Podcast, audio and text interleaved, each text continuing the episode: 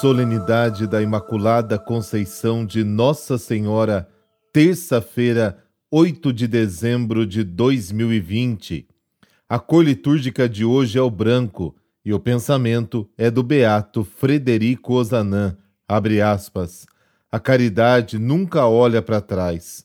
Os benefícios do passado são sempre pequenos, se os compararmos com as misérias presentes e futuras, que são inumeráveis. Fecha aspas.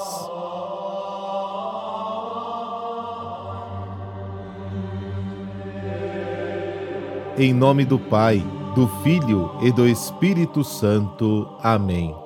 Virgem Santa Imaculada, que sois a honra do nosso povo e a guardiã solícita da nossa cidade, a vós nos dirigimos com amorosa confiança sustentar em todos nós um renovado desejo de santidade. Da nossa palavra, refuja o esplendor da verdade. Nas nossas obras, ressoe o cântico da caridade. No nosso corpo e no nosso coração, habitem pureza e castidade. Na nossa vida, se torne presente toda a beleza do Evangelho. Amém.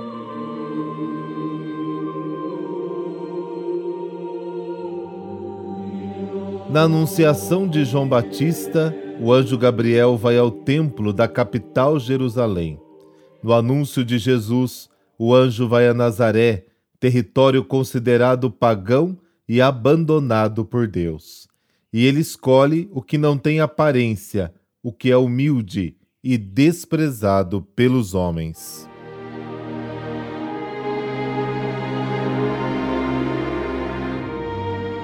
Lucas, capítulo 1, versículos de 26 a 38. Naquele tempo, o anjo Gabriel foi enviado por Deus a uma cidade da Galiléia chamada Nazaré, a uma virgem prometida em casamento a um homem chamado José.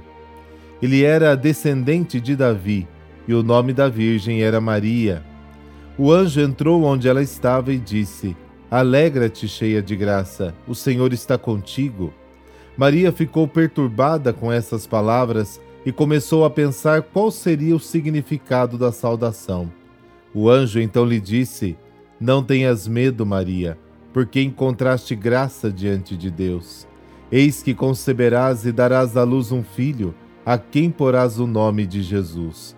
Ele será grande, será chamado Filho do Altíssimo, e o Senhor Deus lhe dará o trono de seu pai Davi ele reinará para sempre sobre os descendentes de Jacó, e o seu reino não terá fim. Maria perguntou ao anjo: Como acontecerá isso se eu não conheço homem algum? O anjo respondeu: O Espírito virá sobre ti, e o poder do Altíssimo te cobrirá com sua sombra. Por isso, o menino que vai nascer será chamado Santo, Filho de Deus. Também Isabel, tua parenta, concebeu um filho na velhice este já é o sexto mês daquela que era considerada estéril, porque para Deus nada é impossível. Maria então disse: Eis aqui a serva do Senhor, faça-se em mim segundo a tua palavra. E o anjo retirou-se. Palavra da salvação, glória a vós, Senhor.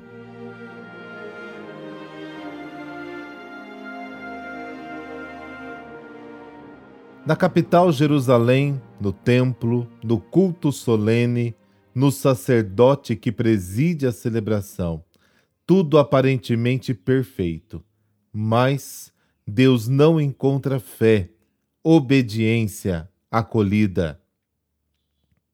Em Nazaré, ao contrário, na Galiléia dos pagãos, longe do templo e do culto, encontra uma menina desconhecida, Maria a cheia de graça, de fé e completamente disponível.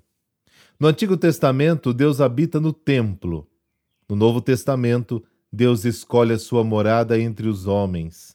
Maria é o novo templo, a nova cidade santa no meio da qual Deus habita. E o novo nome que Maria recebe é cheia de graça.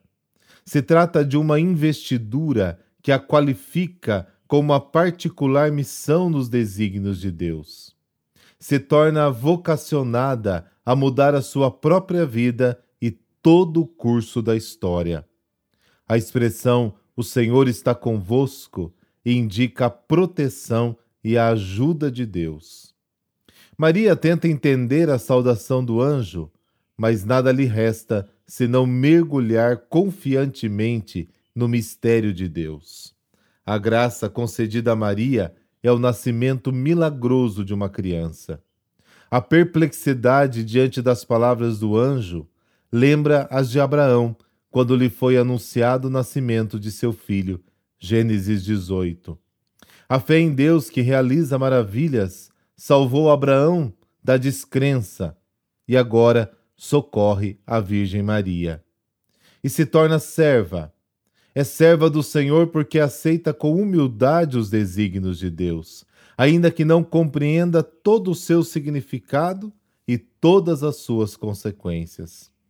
Maria, portanto, nos ensina que a vontade de Deus deve ser aceita com fé e realizada com alegria.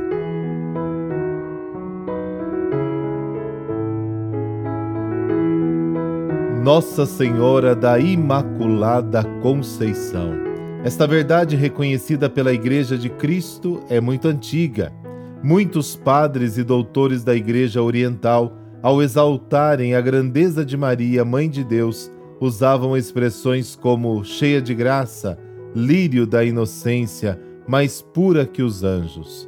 A Igreja Ocidental, que sempre muito amou a Santíssima Virgem, tinha uma certa dificuldade para a aceitação do mistério da Imaculada Conceição. Em 1304, o Papa Bento XI reuniu na Universidade de Paris uma assembleia dos doutores mais eminentes em teologia para terminar as questões sobre a Imaculada Conceição da Virgem. Foi o franciscano João Danzescoto quem solucionou a dificuldade ao mostrar que era sumamente conveniente que Deus preservasse Maria do pecado original, pois a Santíssima Virgem era destinada a ser mãe do seu filho. Por isso, é possível para a onipotência de Deus, portanto, o Senhor de fato a preservou, antecipando-lhe os frutos da redenção de Cristo.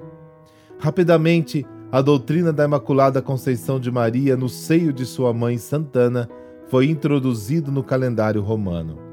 A própria Virgem Maria apareceu em 1830 a Santa Catarina Labouré pedindo que se cunhasse uma medalha com a oração Ó Maria concebida sem pecado, rogai por nós que recorremos a vós. No dia 8 de dezembro de 1854, através da bula Inefabilis Deus do Papa Pio IX, a Igreja oficialmente reconheceu e declarou solenemente como dogma Maria isenta do pecado original. A própria Virgem Maria, na sua aparição em Lourdes em 1858, confirmou a definição dogmática e a fé do povo, dizendo para Santa Bernadette e para todos nós: Eu sou a Imaculada Conceição. Por intercessão de Nossa Senhora da Imaculada Conceição, dessa bênção de Deus Todo-Poderoso, Pai, Filho, Espírito Santo. Amém. Uma ótima terça-feira para você.